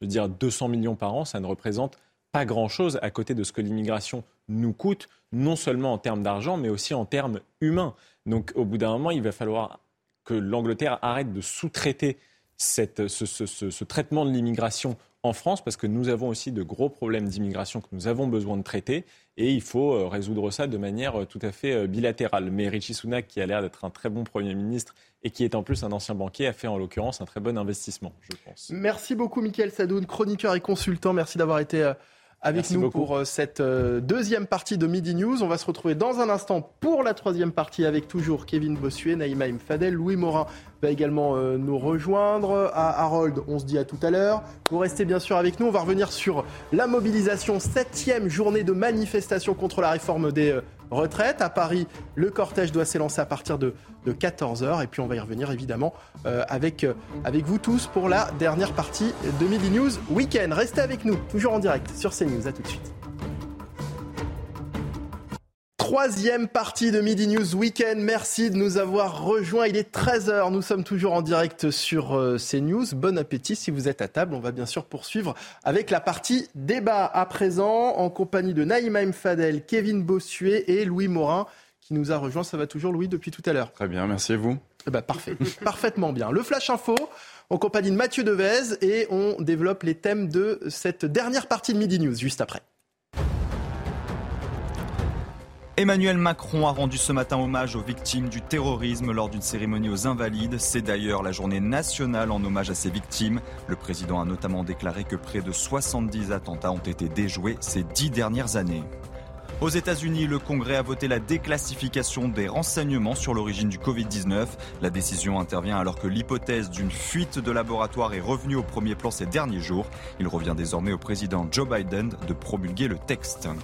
Le Japon marque aujourd'hui les 12 ans du séisme, tsunami et accident nucléaire de Fukushima. Le 11 mars 2011, un tremblement de terre de magnitude 9 a ébranlé tout l'archipel et a été ressenti jusqu'en Chine. Le tsunami est la principale cause du lourd bilan humain de près de 18 500 morts ou disparus causés par la catastrophe. Enfin, le vent souffle fort sur la Corse aujourd'hui. Météo France a placé les départements de Haute-Corse et de Corse du Sud en vigilance orange pour vent fort. Des rafales de 140 à 160 km/h sont attendues dans l'après-midi. L'alerte a en revanche été levée pour les Alpes-Maritimes et le Var. Merci Mathieu. Nouvelle euh, journée de manifestation contre la réforme des retraites hein, ce samedi. Septième journée, c'est la septième fois que les Français sont dans la rue aujourd'hui. On va tout de suite retrouver Clémence euh, Barbier qui se trouve euh, actuellement à, Paris. Clémence, vous êtes au milieu du, cortège qui doit partir d'ici une petite heure normalement depuis la place de la République. C'est bien ça? Effectivement, euh, Michael, le cortège devrait s'élancer dans une petite heure et euh, vous pouvez le voir hein, sur ces images, le cortège a commencé à se former avec en tête euh, de ce cortège les syndicats hein, qui se sont exprimés. pour eux, c'est une démonstration hein, de force avant une semaine cruciale où le gouvernement espère faire voter la réforme et vous pouvez entendre donc Laurent Berger, président de la CFDT, qu'il ne faut rien lâcher. La forme, euh, c'est pas à moi de la trouver. c'est une euh, position que vous portez en intersyndical On en a discuté, oui, effectivement. Parce que je crois qu'il faut sortir de cette logique qui est un affrontement stérile, où il n'y a même pas un pont qui est possible en termes de rencontres euh, à, construire. Et donc, on voit bien la difficulté au Parlement, le compromis politique est quand même très compliqué à faire. Une procédure accélérée, même au Sénat, où ils ont une habitude de sérénité dans le débat. Euh, on a euh, aussi euh, quand même un vote au Sénat qui, quand on le regarde de près, n'est pas si simple que ça pour nombre de, parlementaires de droite. donc voilà, on sent bien que la majorité, elle est même fragile. Donc on verra. D'abord, il faut que ça passe à un vote. Hein. Le 49-3 serait quand même, dans, toutes ces circonstances-là, incroyable. Donc sans doute, il faut réfléchir à, aller vers une consultation des citoyens si, si le président de la République continue de considérer que les organisations syndicales qui représentent des millions de travailleurs qui manifestent euh, n'en sont même pas dignes d'être reçus. Mais là, effectivement, euh, euh, c'est la position de Laurent Berger, secrétaire général de la CFDT, ou c'est la position aujourd'hui, samedi 11 mars, de l'intersyndicale? C'est la position de l'intersyndicale. C'est quoi la suite, M. Berger Vous allez discuter mercredi prochain On discutera mercredi prochain. Euh, on, la, suite, c'est d'avoir une mobilisation mercredi, jour de la CMP. Je pense que symboliquement, il faut, il faut rappeler qu'il y a une démocratie parlementaire euh, qui est tout à fait légitime, mais il y a aussi une démocratie sociale qui doit, dont on doit tenir compte. Donc on, manifestera euh, mercredi. Et puis la suite, c'est on le décidera ensemble mercredi. Euh, et après, euh, vous voyez bien qu'à l'heure qu'il est, euh, il y a plusieurs scénarios sur la table. Donc on ne va pas en commenter un particulièrement. Vous savez, je vais être très clair. La CFDT, elle respectera toujours la légalité. C'est dans nos gènes. La légalité, c'est le vote au Parlement, c'est y compris le 49-3 qui serait une forme de vice démocratique sur cette réforme, mais on ne pourra pas dire que c'est illégal. Mais le problème, ce n'est pas la légalité seulement dont il sera question, euh, c'est la cohésion sociale de notre pays dont il va être question dans les semaines à venir. Et donc là, on en discutera mercredi soir en intersyndical. Et, euh, j'implore, d'une certaine manière, je demande euh, à ceux qui dirigent ce pays de sortir de cette forme de déni du mouvement social. Les sources policières estiment à 800 000 à 1 million de manifestants, manifestants attendus dans toute la France et près de 100 000 personnes à Paris.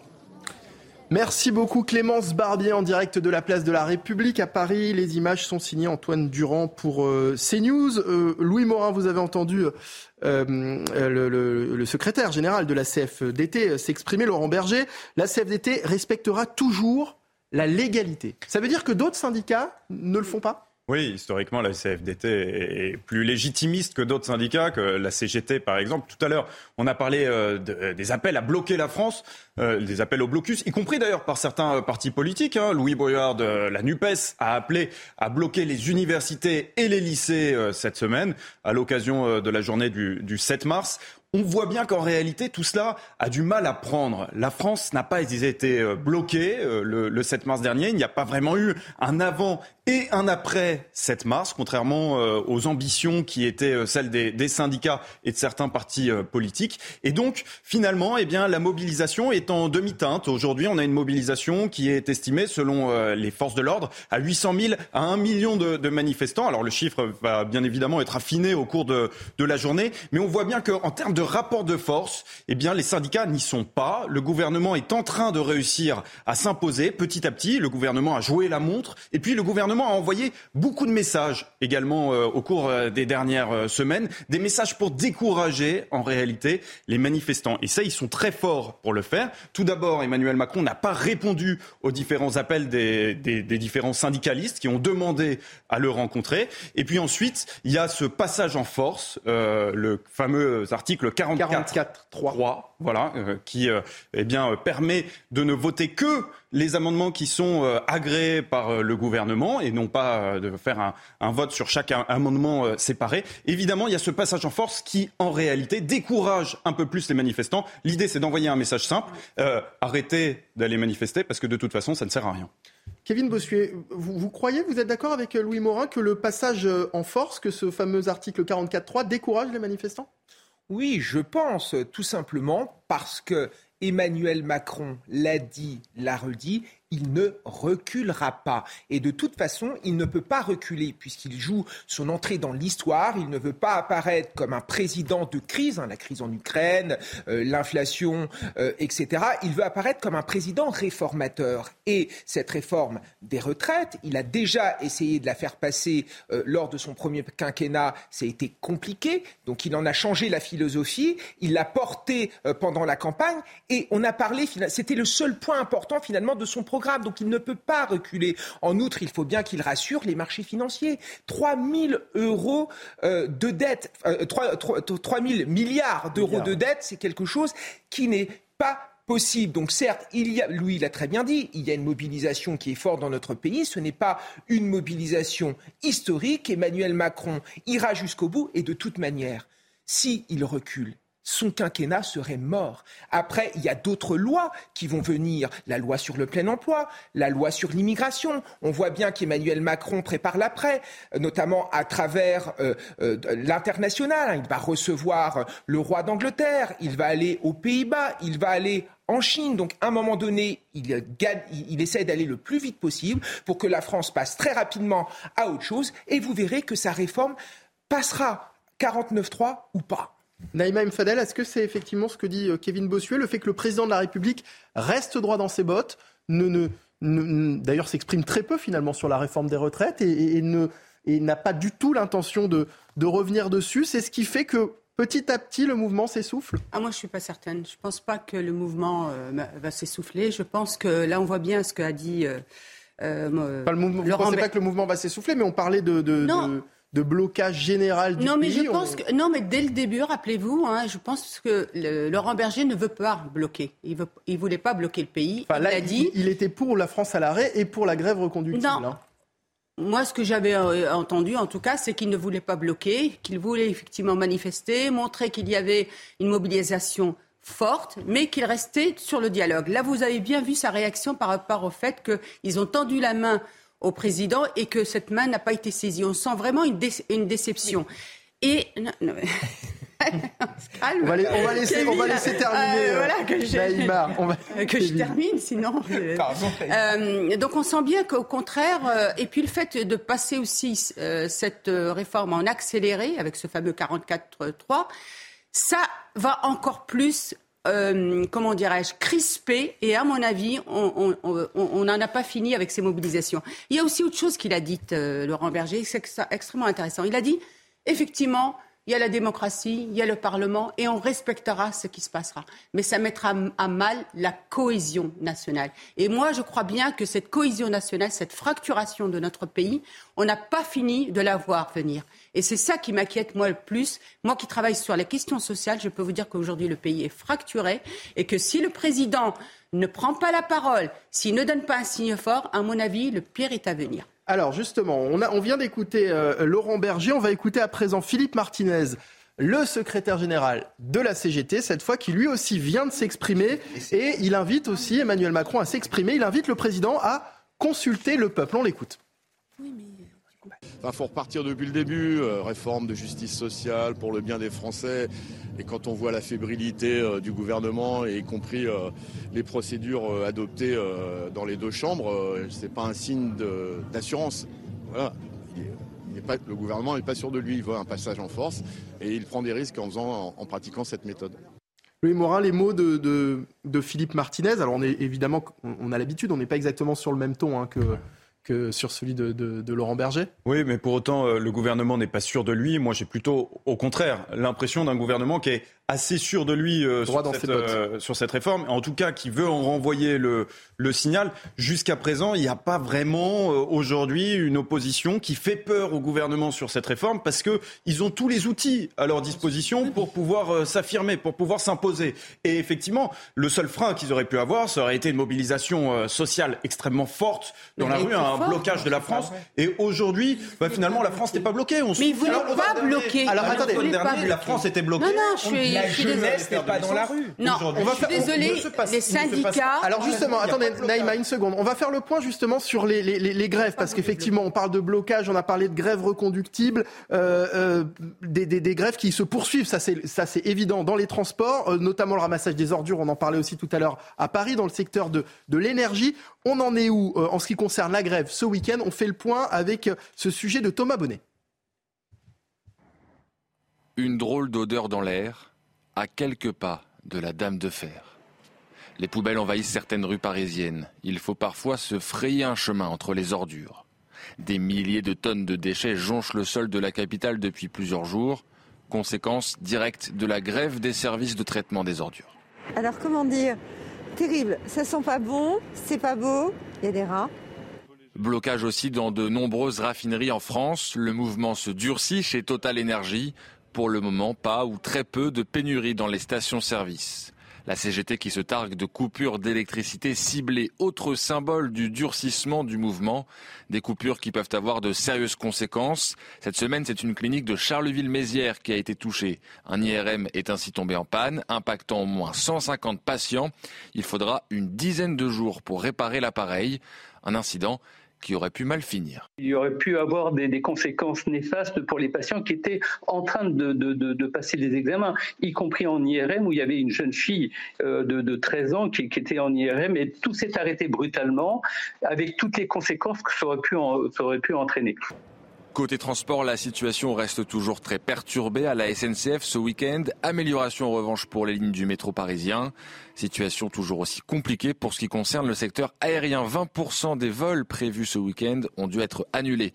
Preuve que si la France n'est pas vraiment à l'arrêt, la mobilisation se fait tout de même ressentir et impacte le quotidien des Français. Voilà, une mobilisation qui continue de se faire ressentir, d'impacter le, le quotidien des Français. Une France qui n'est clairement pas bloqué, mais avec quand même des, actions qui interrogent sur euh, l'objectif des syndicats. Quand on voit ce qui s'est passé notamment à, Charleville-Mézières, avec, euh, on l'a vu dans, le sujet, des grévistes qui ont coupé l'électricité dans un quartier. Euh, conséquence, une clinique a dû être évacuée car le système de refroidissement de l'IRM est monté en surpression. L'IRM qui depuis est HS. Vous avez entendu ce radiologue parler. Ça aurait pu être grave pour la patiente qui était à ce moment-là euh, dans l'IRM. Donc certains syndicats sont-ils conscients des, conséquences de leurs actes, Kevin Bossuet Non, mais certains syndicats sont dans un jusqu'au boutisme irresponsable. Moi, je suis d'accord avec Louis. Le rapport de force n'est pas du côté des syndicats. Quand vous entendez M. Berger nous raconter que de toute manière, si la loi est adoptée à l'Assemblée nationale, il l'acceptera. Il dit d'emblée que si le gouvernement réussit à faire passer cette loi, de toute manière, il y aura la mobilisation, la, mobilisation s'éteindra. En outre, on voit bien qu'il y a n'est pas du tout sur la même ligne. Hein, c'est bien pour ça que cette unité syndicale qu'on nous présente comme historique et qui est historique, de toute façon, se délitera après le vote de la loi. Pour en revenir sur euh, les actions de certains syndicalistes. On voit bien que c'est aussi un aveu de faiblesse. Ils ne pas, n'ont pas réussi à mobiliser de manière très très très très importante dans la rue, donc ils essayent d'autres moyens d'action. Et on voit bien qu'il y a deux types de syndicats les syndicalistes qui sont réformistes, qui sont dans le jeu démocratique, et de l'autre des pseudo-révolutionnaires en herbe qui se servent de la réforme des retraites pour euh, faire le grand soir. Sauf que c'est irresponsable. Quand vous coupez l'électricité dans la circonscription d'un ministre, ce n'est pas responsable. Quand vous euh, menez une action et que vous vous retrouvez dans une situation où un centre médical n'a plus d'électricité avec les conséquences que euh, cela euh, peut générer, ce n'est pas acceptable. Donc à un moment donné, tous ces gens-là sont les idiots utiles d'Emmanuel Macron, puisqu'Emmanuel Macron n'attend qu'une chose, l'action de trop le dérapage pour passer comme celui qui incarnera l'ordre et qui ramènera la paix au sein de la société française. Et c'est bien dommage. Louis Morin. Oui, ce qu'il faut euh, ajouter par ailleurs, c'est que les mobilisations sociales, les syndicats, les partis politiques d'opposition ne sont pas aidés actuellement parce que la première préoccupation des Français, c'est pas tellement euh, la réforme des retraites, mais c'est le pouvoir d'achat. Voilà, c'est que aujourd'hui, avec euh, l'inflation, avec l'explosion des coûts de, l'énergie et puis l'inflation sur les produits alimentaires de, de première nécessité, Aujourd'hui, il y a cette préoccupation-là, euh, dont les syndicats, par ailleurs, ne peuvent pas se saisir parce qu'ils sont trop occupés à s'occuper des retraites. Et donc, euh, on voit bien qu'ils ne parviennent pas encore à faire une grande manifestation de toutes les causes, euh, voilà, de, l'agrégation des colères. Et, cela, cela, justement, joue en leur défaveur. Naïma. Cette manifestation, c'est une manifestation qui a en fait une convergence des colères. Parce qu'il n'y a pas que par rapport à la, à la, à la, réforme des retraites, il y a aussi toute cette colère liée effectivement à l'inflation, à, la euh, à la baisse du pouvoir euh, d'achat. Et c'est pour ça que ce n'était pas le bon moment. Je n'arrête pas de le dire, ce n'était pas le bon moment. Alors souvent, certains disent, ce n'aurait jamais été le bon moment. Mais il y a des moments où c'est mieux qu'aujourd'hui. Et après tout ce qu'on a vécu, c'était pas le bon moment. Et effectivement, on a beaucoup de gens qui manifestent, qui sont en colère et qui en fait n'ont même pas lu cette réforme. C'est ça qui est terrible. C'est-à-dire qu'ils se sont même pas penchés vous avez vu euh, dernièrement le, le, monsieur, le Reaper, là, qui est venu chez Pascal Pro. C'était très intéressant. Parce qu'il a dit, j'ai calculé ma retraite, mais il était euh, à côté de la, euh, de la plaque parce qu'il pensait qu'il ne partirait pas avant 68, 70 mm. ans, alors que non. Donc vous voyez bien qu'aujourd'hui, on assiste à quelque chose qui, en fait, on a aujourd'hui le fait, cette manifestation, on a vu tout simplement le fait que ça, ça a agrégé toutes les colères. Alors les colères des, Français qui euh, sont aussi de plus en plus partagées par les actions menées par les syndicats. Vincent Fandège et Sacha Robin sont allés justement vous interroger dans la rue. Que pensez-vous de la tournure que prend le mouvement? Écoutez vos réponses. Ça va tenir et le Macron et compagnie, ils vont baisser les bras. Je soutiens entre guillemets le mouvement sur, la, euh, sur le fond, pardon. Mais sur la forme, je suis de moins en moins d'accord parce qu'on se sent un peu pris en otage. Enfin, personnellement, c'est le cas la parole des manifestants ne sera jamais entendue. C'est mort.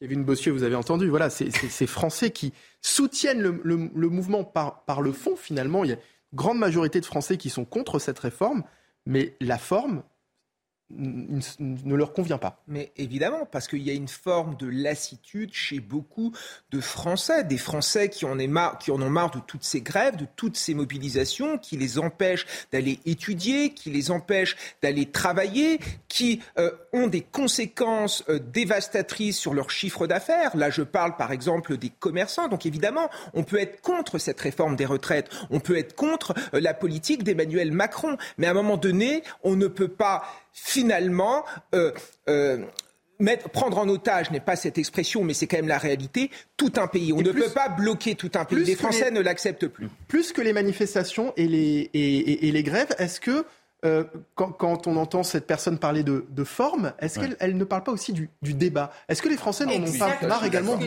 débat autour de, des retraites, En fait, on, a été, on a il euh, faut, le dire aussi, au niveau du Parlement, on aurait aimé que le Parlement fasse son travail parlementaire tel qu'on attend d'un Parlement, tel qu'on attend de nos députés, qu'il puisse débattre, argumenter déjà dans la sérénité et qu'on puisse comprendre effectivement et puis qu'il puisse y avoir ce débat où à un moment, allez, je rêve peut-être, mais qu'il y ait une convergence autour d'une réforme qui puisse aussi amener un équilibre. Le problème, c'est qu'on n'a on a, on a pas eu ce débat au niveau du Parlement. Et aujourd'hui, c'est la, c'est la rue, en fait. C'est les, c'est les syndicats. Moi, je trouve que justement, les grands gagnants, alors on verra par la suite. Mais c'est les syndicats. Non, moi je parle des syndicats déjà. Parce que cette unité syndicale qui a fait que le CFDT et Martinez ont été ensemble, c'est dû au fait aussi que le Parlement n'a pas joué son rôle ah, euh, de, débat, d'arguments, etc. Oui, mais alors après, pour, rejoindre ce que dit Naïma, les, syndicats ont enregistré un nombre de, nouveaux adhérents euh, record depuis le début de, de, la contestation euh, sur la réforme des retraites. C'est vrai, vous avez raison, Michael Dorian, et on l'attribue aussi d'ailleurs à la faiblesse de la NUPES dans les débats à l'Assemblée nationale. Hein. On a vu qu'ils ont été particulièrement faibles dans ces, dans ces débats-là. Euh, Jusqu'à présent, d'ailleurs, ils ont été très critiqués sur la forme, puisque vous l'évoquiez. C'est aussi un sujet de forme, et, et, vous avez raison aussi de souligner cet aspect-là, parce qu'il y a véritablement la prévalence de l'émotion sur la raison euh, dans ces manifestations, dans ce clivage aujourd'hui sur la réforme des retraites. Et d'ailleurs, qui est capable de dire exactement ce qu'il y a euh, dans euh, cette réforme. Je mets au défi les, manifestants dans la rue de le dire euh, clairement. Je suis convaincu que la plupart ne connaissent pas le contenu de la réforme, quelles sont d'ailleurs leurs propositions alternatives, très souvent sur le fond. Alors, est-ce que c'est pas souvent le cas dans les manifestations en général Je juste. On peut nommer les choses, effectivement, je ne l'ai pas nommé tout à l'heure, mais la NUPES nous a privés de cet espace de débat, d'arguments qu'est l'Assemblée nationale. Et effectivement, les gens, tu as, euh, vous avez raison, lui, ne, connaissent pas cette, cette, euh, réforme. Et encore une fois, c'est ça qui est, qui, est, qui est quand même terrible, parce que la NUPES n'a même pas cherché à argumenter. C'est l'émotion qui a pris le dessus, avec l'outrance, avec les insultes, etc. Kevin, bien sûr, qui va ressortir gagnant de cette, de cette séquence? Sans doute Emmanuel Macron parce qu'il va fortifier une partie de son électorat, parce qu'il va passer euh, comme étant un président réformateur. Les syndicats aussi, parce que c'est vrai qu'il y a eu une unité syndicale et c'est vrai qu'ils ont regagné en crédit, mais surtout, Marine Le Pen, parce que le comportement des élus du Rassemblement national a été impeccable, parce que Marine Le Pen a su à la fois entendre la colère populaire en s'opposant à ce texte, tout en condamnant euh, les, exactions, entre guillemets, des syndicats. Parce que Marine Le Pen a dit euh, sur France Inter qu'une fois qu'elle serait élue, qu'elle serait élue. Elle ne met même plus en avant une hypothèse, elle reviendrait sur cette réforme des retraites. Donc la vérité, c'est que Emmanuel Macron, en agissant de la sorte, participe aussi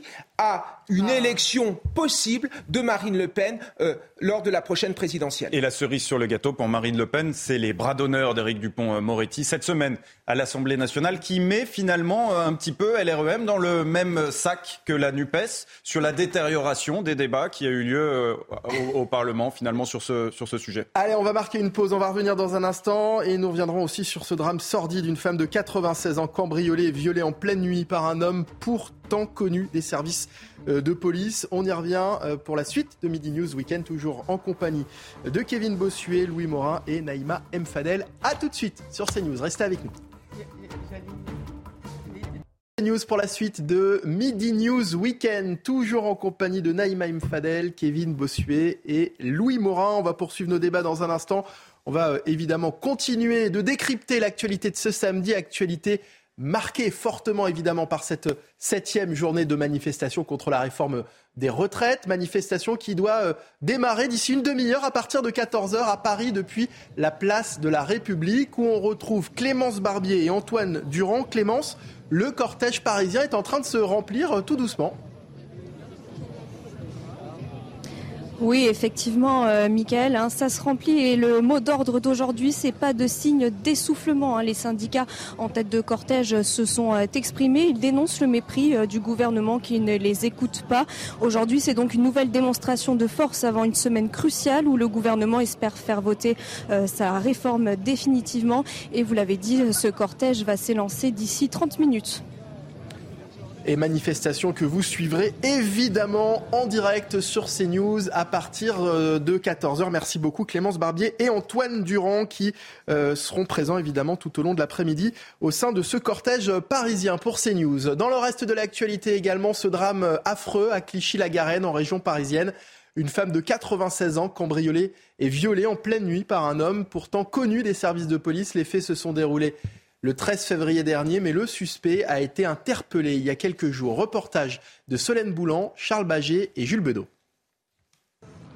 C'est au sein de cette résidence de Clichy-la-Garenne que le calvaire d'une femme de 96 ans a duré près de deux heures.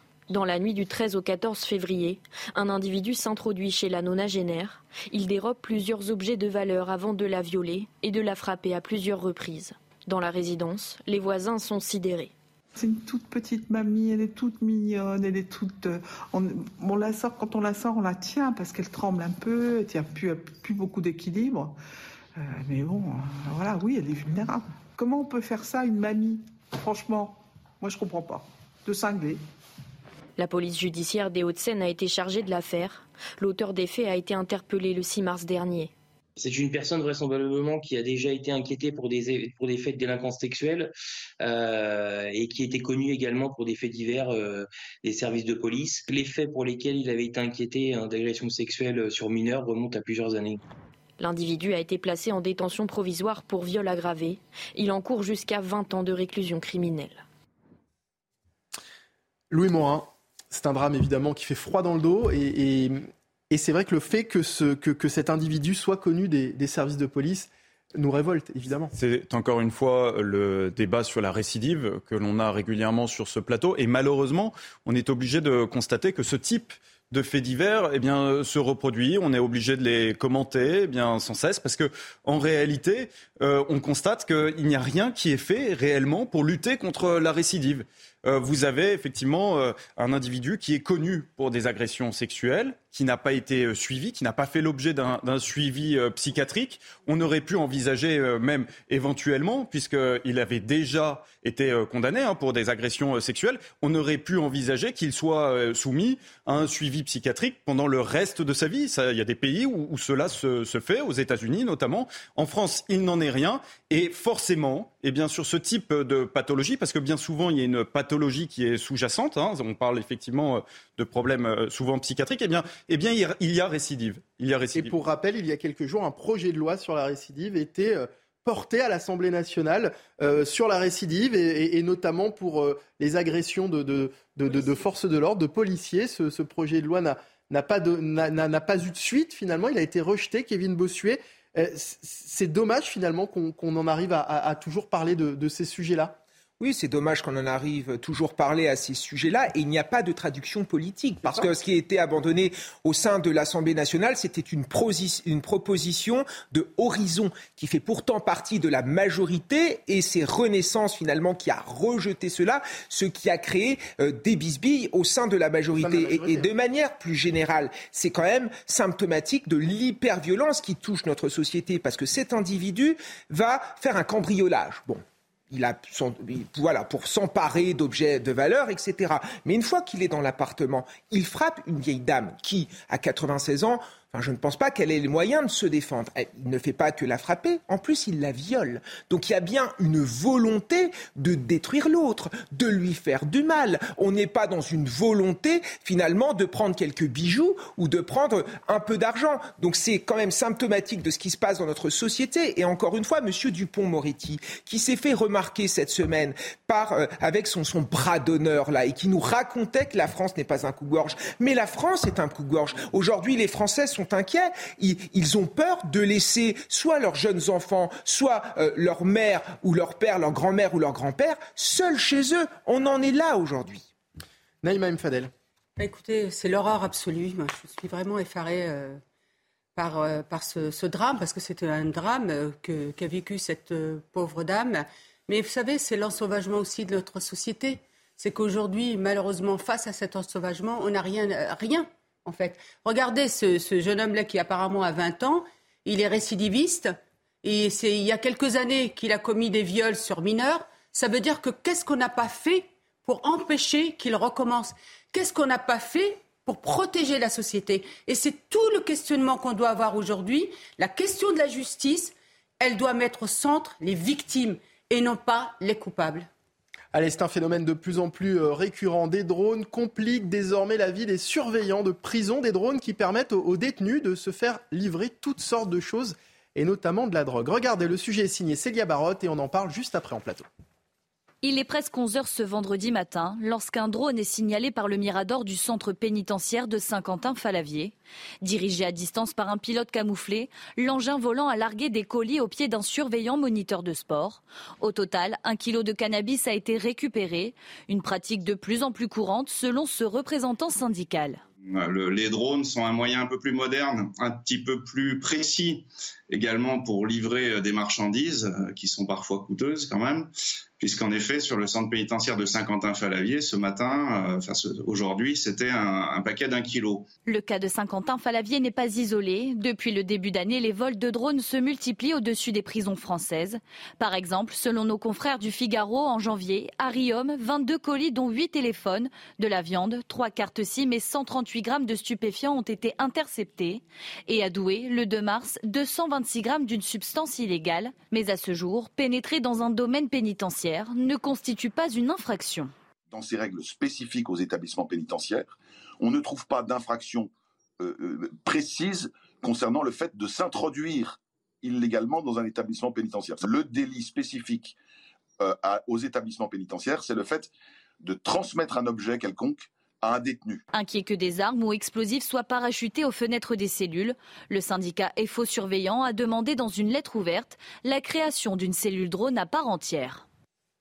Alors vous avez entendu hein, dans le sujet qu'on vient de voir, euh, ça ne constitue pas une infraction. Est-ce que là déjà il n'y a pas un souci hein, en ce qui concerne euh, la, loi euh, Louis Morin? Bien sûr qu'il y a un souci en ce qui concerne la loi, mais après il y a aussi les moyens qu'on alloue en réalité à la lutte contre, eh bien, la lutte contre la, drogue en prison quand vous avez déjà une surpopulation carcérale, avec finalement ce chiffre hein, qu'on répète souvent sur, sur CNews, moins de 70 euros par habitant en France pour le budget du ministère de la Justice, contre le double en Allemagne. Vous voyez bien qu'en réalité, on ne donne pas les moyens à nos surveillants de, prison de lutter efficacement contre les trafics et même, en réalité, eh bien d'accueillir euh, les détenus dans des conditions normales et dignes telles qu'ils devraient l'être. Oui. Bossuet. Nos prisons sont aujourd'hui des passoires. Là, on parle des drones. Hein. c'est une pratique qui a été développée lors du premier confinement et qui a perduré, mais on pourrait parler également des parloirs.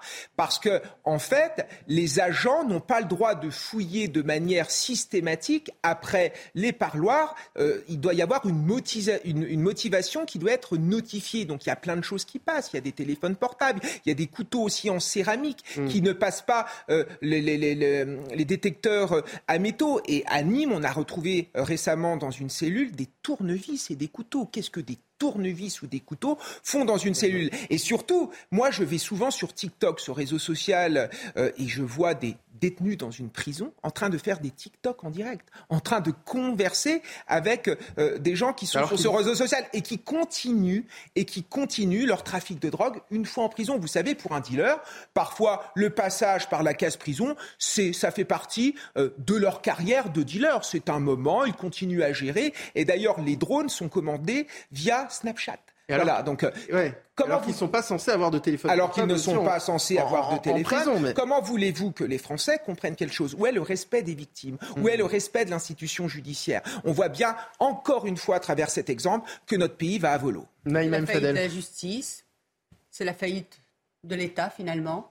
C'est quand même hallucinant que dans, en prison, il puisse se passer autant de choses. On sait très bien que les, euh, les, gardiens aussi... Euh, parfois peuvent être dépassés et que quelque part ils ferment les yeux aussi sur certains euh, comportements pour avoir la paix. Mm. C'est aussi une réalité. Vous savez, la prison, c'est aussi une micro-société qui aussi est régie par des règles et auxquelles bah, tout ce petit monde, que ce soit des prisonniers ou des gardiens, finissent par obéir. Mais on ne peut pas leur en vouloir, puisqu'aujourd'hui, effectivement, comme disait euh, Louis, on n'a pas les moyens. On n'a pas les moyens d'une justice qui finalement empêche aussi la récidive. La récidive. il y a la justice et il y a, l'univers carcéral. Est-ce que ça veut dire que l'univers carcéral est, pas assez sévère finalement avec, les, avec, ses, avec ses détenus? Le problème, c'est le moyen de l'univers carcéral. Il n'a pas les moyens aujourd'hui d'être à la hauteur de ce qu'on souhaite dans notre pays.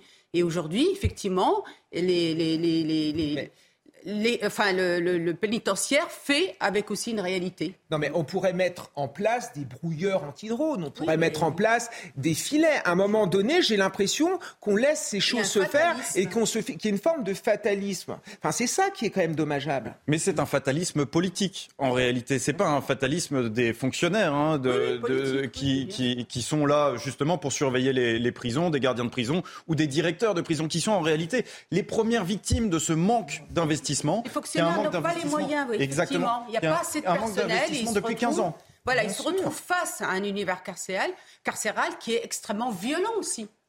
Allez, on va changer de sujet maintenant avec euh, la ville de Poissy qui va devoir revoir sa copie. Poissy ne pourra plus suspendre les aides municipales aux familles de, de, délinquants mineurs. Le tribunal administratif de Versailles a annulé cette mesure prise il y a deux ans par l'ancien maire Carl Olive, devenu depuis député Renaissance. La justice avait été saisie par la Ligue des droits de l'homme. Écoutez la réaction de Carl Olive.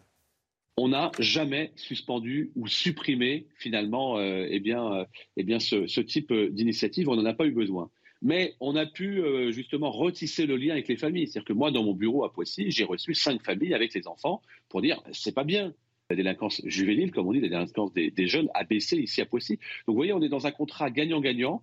Et malheureusement, l'autorité de, l'État euh, est à nouveau dégradée avec, euh, avec ce type de, décision, que, je respecte, hein, il n'y a pas le choix. Euh, mais je pense qu'aujourd'hui, si on veut que l'autorité de l'État soit respectée dans ce pays et que les pompiers, les policiers, malheureusement les enseignants, les élus soient respectés, on ne peut pas transiger avec, avec ce type, encore une fois, d'initiative. Retirer les aides aux, aux familles de, délinquants. Est-ce que finalement c'est aller à, l'encontre des droits de l'homme? C'est un peu la question finalement qui se pose ici. Et c'est un débat extrêmement intéressant, Michael Dorian, parce que c'est une proposition qui fait la quasi-unanimité euh, auprès des Français. Tout d'abord, 71%, alors c'est pas l'unanimité, mais c'est quand même un chiffre très élevé des Français sont pour suspendre les aides euh, eh bien, aux, familles de, délinquants. Et puis ce qui est intéressant à voir, c'est que Carl Olive, qui est aujourd'hui un, un député euh, Renaissance, député de la majorité, eh bien, euh, cette proposition avait également été faite euh, dans le débat sur la campagne présidentielle par Éric Zemmour en, 2022 et déjà par, euh, déjà par Marine Le Pen en 2017. Il faut souligner également que Gérald Darmanin avait proposé également d'expulser les familles des délinquants qui euh, séjournaient dans des HLM. Donc on voit qu'il y a quand même finalement une volonté mmh. commune politiquement et aujourd'hui qui n'est pas compatible visiblement avec, euh, avec la loi. Il faudra peut-être euh, passer justement par une évolution législative. Peut-être que ça pourrait être mis à l'ordre du jour du, calendrier en la matière. C'est prévu, notamment la députée Alexandra Martin va proposer une loi dans ce sens-là. Allez, l'invité de Midi News Weekend à présent. Cette semaine avait lieu la cérémonie annuelle d'annonce des nouveaux étoilés du célèbre guide Michelin. C'était lundi. Plus de 500 chefs étaient réunis au, Palais de la Musique et des congrès de Strasbourg. Alexandre Couillon est le seul et unique nouveau 3 étoiles, mais le guide compte également 4 nouveaux 2 étoiles, dont le chef Christophe Dufossé du château de Beaulieu à Bune, dans le Pas-de-Calais, qui nous fait le plaisir d'être avec nous cet après-midi. Bonjour. Nouveau propriétaire du château de Beaulieu hein, que vous avez repris il y a, il y a moins de deux ans, c'est ça? Il y a moins de deux ans, tout à fait. Château de Bune, euh, château de Beaulieu à Bune. Château de Beaulieu à Bune. Vous avez décroché une première étoile l'an dernier, la deuxième cette année. La troisième marche, c'est pour l'année prochaine? Non, non. En profitons déjà de la deuxième étoile, l'étoile verte. Euh, et puis, euh, on verra dans l'avenir. Alors, je disais que vous aviez repris l'établissement il, y a deux ans. Vous l'avez aussi entièrement repensé. On va euh, en, parler. Cette haute distinction de la gastronomie, deux étoiles au, guide Michelin, c'est une extraordinaire reconnaissance, j'imagine, hein, pour ce que vous avez construit et pour votre travail au quotidien dans votre, établissement. Oui, c'est un projet de vie déjà avec mon épouse. Euh, c'était positionner l'établissement dans de la haute gastronomie, mais aussi avec un écosystème euh, aujourd'hui qui est les circuits courts, la propre production en interne, puisqu'on fait 70% de nos légumes, nos fruits. On a 3 hectares euh, qu'on exploite en ferme agricole. On a aussi permaculture sur 600 mètres carrés, une fermette avec des animaux, c'est-à-dire que l'on les nourrit. Ensuite, on récupère le rejet, on a une station de compostage avec nos terres chaque année, on tapisse pour être sur du raisonné, du durable. Vous êtes autosuffisant à 95%, c'est ça?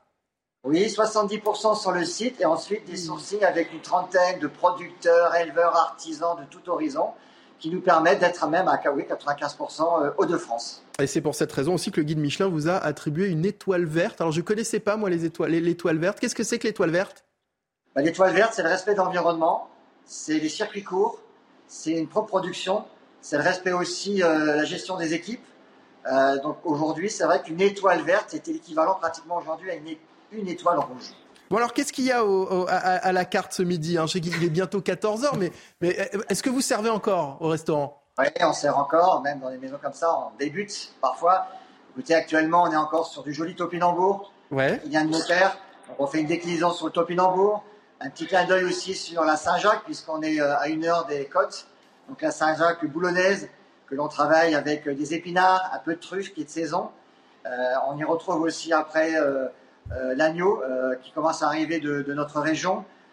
voilà, on met vraiment en avant l'ensemble des artisans, producteurs, éleveurs de notre très très belle région des Hauts-de-France. Les producteurs, et puis comme vous nous l'expliquiez tout à l'heure, ce que vous produisez vous-même au sein de cet écosystème, hein, c'est ça? C'est ça, on a embauché euh, trois personnes, on a acheté un tracteur, on a une ferme agricole, avec même une fermette sur le, sur le site, ce qui permet aujourd'hui d'avoir l'équivalent de 50 légumes et fruits à l'année au château de Beaulieu. Eh bien, écoutez, parfait. On va, il faut combien de temps pour aller dans, dans, le Pas-de-Calais? Deux heures Deux heures de route? Pas une heure et demie, parfois. Une heure et demie, vous nous gardez une table? On arrive.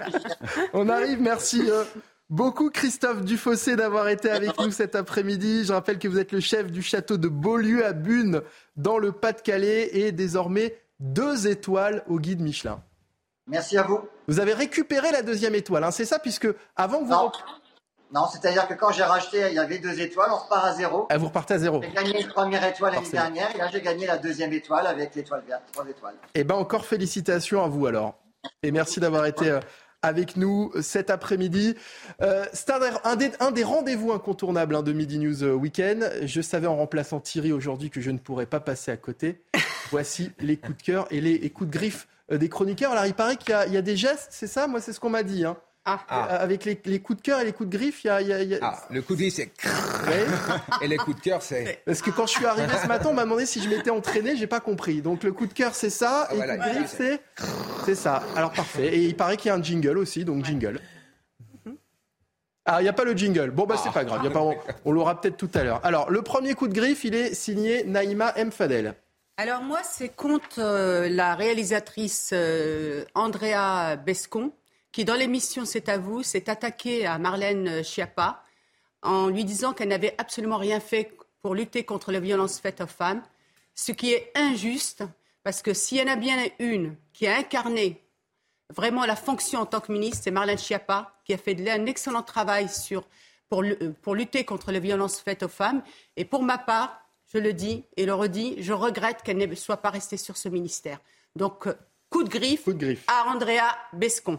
Coup de griffe également pour Kevin Bossuet. Oui, un coup de griffe que, contre l'annulation par le président de l'université de Nice d'une conférence organisée par la droite universitaire, le syndicat l'UNI, auprès d'étudiants en droit et en sciences politiques, une conférence de Stanislas Rigaud, qui est le président euh, des jeunes avec Zemmour. C'est-à-dire que sous la pression des syndicats d'extrême gauche, le président de l'université de Nice a finalement cédé et Stanislas Rigaud a été prévenu seulement quatre heures avant euh, de euh, cette annulation. Ça pose la question de la liberté d'expression euh, dans nos universités. C'est une forme de totalitarisme idéologique de la part d'associations et de syndicats d'extrême gauche. Hein. On a déjà eu plein d'annulations. Par exemple, un des dirigeants de Total Energy annulé à Sciences Po Strasbourg, Sylviane Agazinski, dont la conférence avait été annulée à, Sciences, à, à l'université de Bordeaux, ou encore, par exemple, Geoffroy Lejeune, qui vient souvent sur ces plateaux,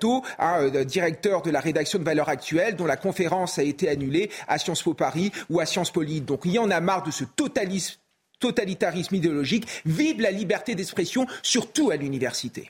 Et on va terminer euh, sur une note positive, hein, avec un coup de cœur quand même, et un coup de cœur de Louis Morin. Donc. Un coup de cœur, Michael Dorian, sur le Davos de l'énergie qui s'est déroulé cette semaine à Houston. Alors on en a très peu entendu euh, parler en France. Seul un article du Monde en a relaté euh, la substance. Deuxième émetteur en carbone, les États-Unis ont réduit leurs émissions de 15% par rapport à 2005. En réalité, en France, on a fait mieux puisqu'on a réduit de 26% depuis 2005. Mais cela pourrait s'inverser je vais vous expliquer pourquoi. En France, on est tout simplement en train de réouvrir des centrales euh, à charbon, hein, tout simplement, puisqu'on on manque d'électricité. Quant aux États-Unis, ils sont en train euh, de faire l'inverse et d'investir massivement dans le progrès technologique avec trois chantiers phares la lutte contre les fuites de méthane, la capture ou la recapture du CO2 et la transformation du gaz en hydrogène. C'est l'Inflation Reduction Act, hein, la loi euh, contre la, loi pour la réduction de l'inflation, une enveloppe totale de 500 milliards d'euros. C'est colossal, avec au programme des aides, des subventions, des prêts, des incitations euh, fiscales. Finalement, aux USA, ce qu'il faut en conclure, c'est qu'ils sortent la carotte quand nous, en Europe, on sort le bâton et forcément les progrès euh, technologiques qui vont avoir lieu, eh bien ils vont se dérouler aux USA. On les importera en France euh, plus tard. Tant pis, c'est malheureux, mais au moins c'est heureux pour la planète. Allez, voilà, c'était les coups de griffe et les coups de cœur de Midi News.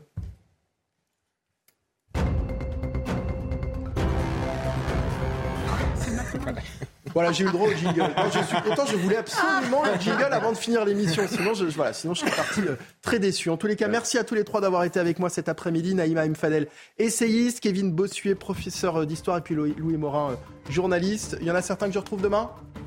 Non, euh, bon, Oui. Oui, ah Naïma. Parfait. C'est la fin donc de ce Midi News Weekend. CNews.fr pour revoir nos émissions. Merci à François et Coralie de Leplace en régie. À la, à la réalisation, il y avait Audrey Missiraka, Alice Mallet. Euh, voilà, ben voilà, cnews.fr donc pour revoir nos émissions. Dans un instant, c'est la parole aux Français avec, euh, avec Barbara Klein. Voilà, je vais y arriver, Barbara Klein. Et nous, on se retrouve donc demain à partir de midi, midi. pour Midi News. Salut. Merci. Even when we're on a budget, we still deserve nice things. Quince is a place to scoop up stunning high-end goods for 50 to 80% less than similar brands. They have buttery soft cashmere sweaters starting at $50, luxurious Italian leather bags, and so much more. Plus, Quince only works with factories that use safe, ethical, and responsible manufacturing. Get the high-end goods you'll love without the high price tag with Quince. Go to quince.com slash style for free shipping and 365-day returns.